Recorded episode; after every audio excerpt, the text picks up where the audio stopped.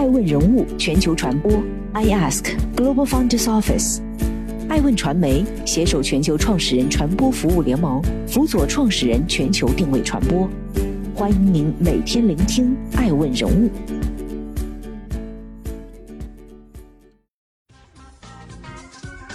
Hello，大家好，欢迎大家的守候。本期播出的爱问人物是孙正义，廉颇老矣，孙正义依然是孙正义。二零二一年三月十一号，一家名为 Coupon 的韩国电商集团登陆纽交所上市。据悉，在上市之前，Coupon 的 IPO 融资就达到了三十亿美元，市场估值为四百九十亿美元。背后投资人正是孙正义。这是继阿里之后，软银再一次押宝电商的成功。按照上市时的市销率来算，什么是市销率？市销率是衡量一家公司投资价值的重要指标，主要适用于尚未盈利的高成长性企业。像京东、美团等公司在没有产生利润之前，这些上市公司的估值都是以市销率来衡量的。尤其随着科创板的开启，大量有前景的非盈利公司也可以上市科创板，因此市销率概念开始加速普及。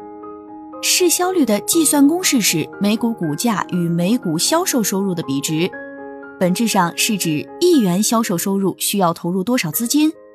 所以，市销率越低，公司每年每股获得一元收入所需要投入的成本就越低，该公司股票的投资价值就越大。按照上市时的市销率来算，Coupon 仅次于阿里巴巴，并高于亚马逊和京东，在全球电商企业中排名第二。上市后。Coupon 的股价暴涨四倍，市值一度突破千亿美元，跻身电商界千亿美元俱乐部。这不仅使其成为自2014年阿里巴巴250亿美元 IPO 以来，非美国公司在美国交易所最大的 IPO 事件，也是有记录以来的亚洲企业第四大赴美上市案例。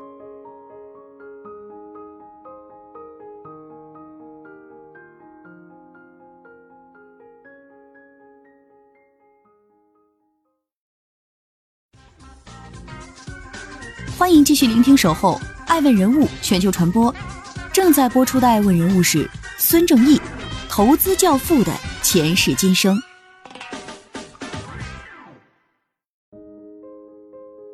毕业于美国加州伯克利大学，在美国大学校园倒卖日本电子游戏赚取差价，十九岁就把美国袖珍发声翻译器专利以一亿日元的价格卖给日本夏普。一九八一年，二十四岁的孙正义以一千万日元注册了 SoftBank，买电脑软件。公司成立当天，他向仅有的两名雇员发表演讲。五年内销售规模达到一百亿日元，十年达到五百亿日元，若干年后要发展成为几兆亿日元、几万人规模的公司。然而事与愿违，创业初期，孙正义主推的一系列业务纷纷以失败告终。一九八四年，孙正义仅凭一人之力，使公司在半年内背负十亿日元的债务，可他仍然毫无退意。当所有人都觉得这个日本人不仅夸夸其谈，而且豪赌成性，直到一九九二年，孙正义得到了思科系统的日本代理权，并决定以路由器为试水。同年，软银控制了百分之七十的日本软件销售通路。瞬间跻身日本顶尖企业。一九九五年，软银上市，三十八岁的孙正义也顺势进军十亿美元富豪俱乐部。获得丰厚资金的孙正义重回硅谷，前后共计投入一点零八亿美元入股雅虎，并占百分之四十一的股份。这是当时极罕见的大投资。雅虎创始人杨致远甚至以为孙正义疯了。然而，事实却是，一九九六年的日本雅虎成功进军东瀛，第一年就获利，用户增长速度惊人。从一九九九年到二零零零年三月，软银股价在短短一年内涨了近三十倍，市值更是接近两千亿美元。孙正义膨胀了吗？是的，他膨胀了。孙正义最新互联网行业投资软银集团股票也成为行业标杆之一。但千禧年初，那些试图在网上销售商品、广告和企业服务的公司几乎没有赚钱的机会时，软银投资的 e Trade 也很快破产，软银也跟着这些企业股价暴跌。直到2002年市场逐渐恢复平静时，软银已经损失了百分之九十九的市值。孙正义当时的补救措施，在如今看来与2020年如出一辙：停掉新投资，抛售资产。与此同时，尽最大可能守住阿里巴巴的股票。坊间最为津津乐道的阿里与软银的故事，还得从孙正义最膨胀的时候说起。一九九九年，还未遭到金融危机的软银风光无限，正积极筹备中国软银基金。十月，孙正义来到中国，并通过摩根士丹利公司的帮助，甄选了一批资质不错的互联网项目会面。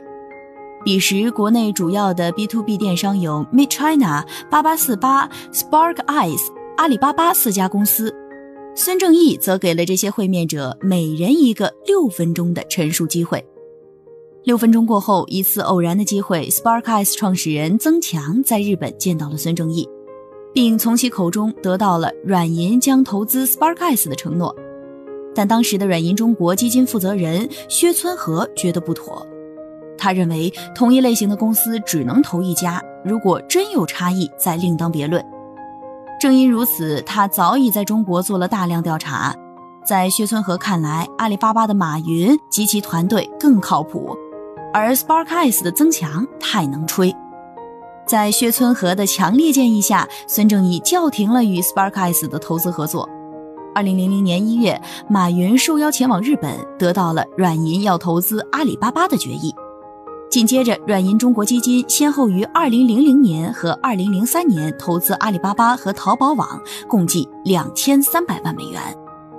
2014年，阿里巴巴登陆美股市场，软银的2300万美元升值为240亿美元，公司一扫先前颓势，重回巅峰，甚至更上一层楼，其超一千倍的高额回报。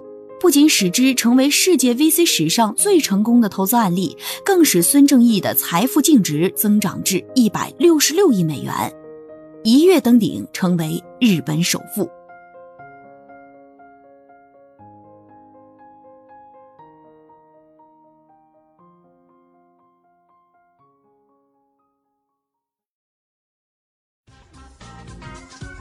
欢迎继续聆听《守候爱问人物全球传播》。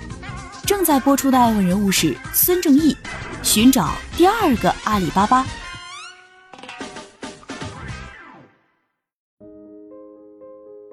人类对人造神往往乐此不疲，所以当马云的造富神话响彻世界，所有人都开始期盼孙正义能找到下一个阿里巴巴。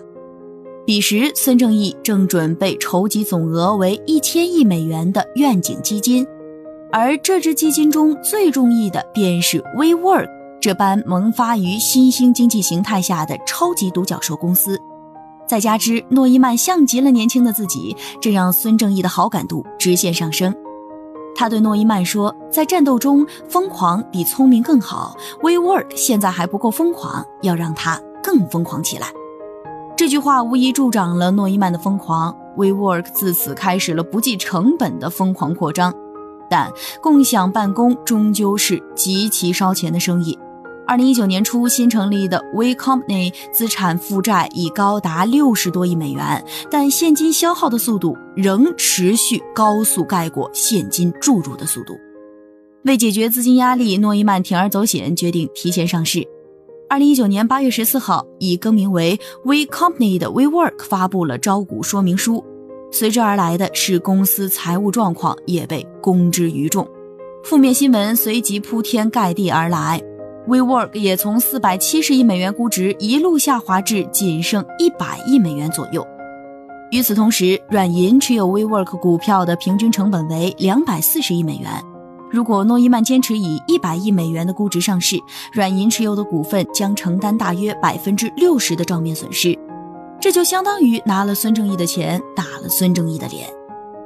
重重压力之下，WeWork 的 IPO 计划失败，但是公司资金短缺危机尚未解除。为了降低运营成本，WeWork 开始大规模裁员。随后，创始人诺伊曼离开了董事会，留给孙正义一地鸡毛。二零一九年夏天，软银的名字与 WeWork 闹剧牢牢绑定，一百八十五亿美元投资款换来一个估值二十九亿美元的公司，持有百分之八十股份却没有多数投票权。实际上，继孙正义的阿里神话之后，软银的还有很多光听名字就不对劲的失败投资。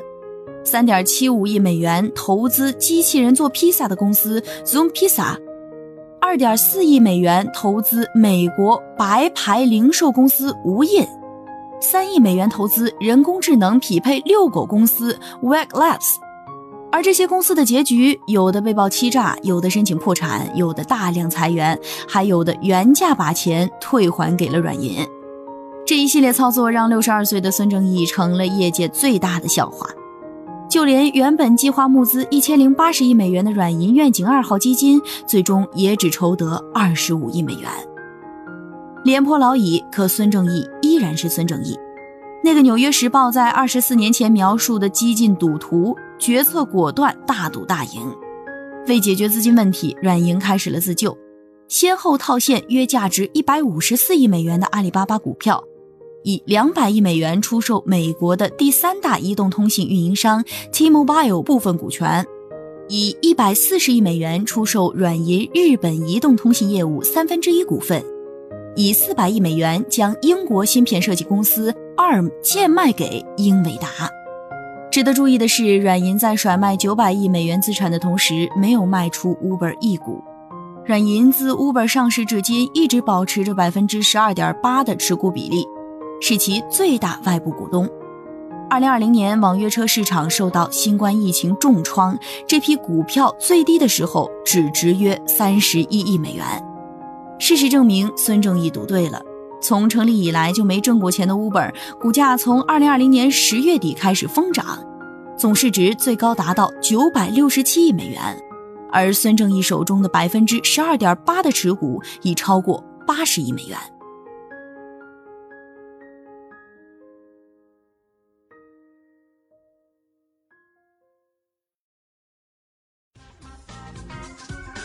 欢迎继续聆听《守候爱问人物全球传播》，正在播出的爱问人物是孙正义，IPO 捷报接踵而至。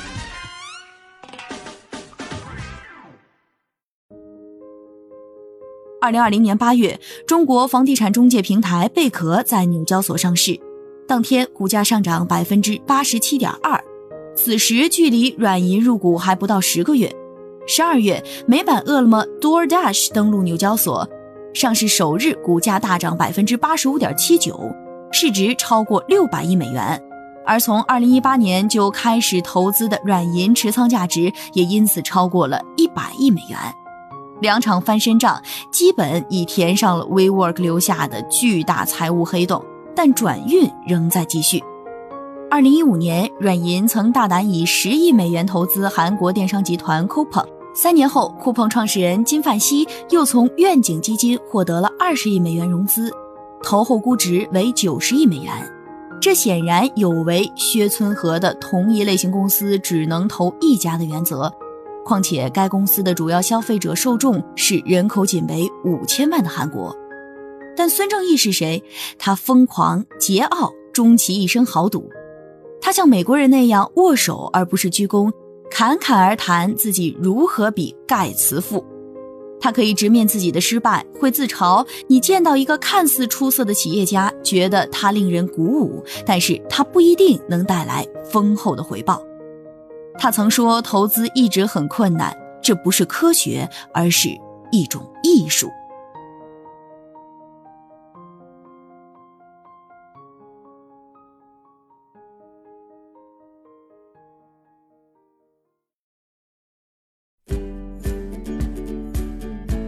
多顶级人物，欢迎关注每周六晚十一点海南卫视，同步在学习强国 APP 直播。更多完整内容，欢迎关注爱问官网 iask-media.com。更多精彩内容，也可以搜索爱问人物抖音号 iaskleaders。爱问人物全球传播，iAsk Global Founders Office。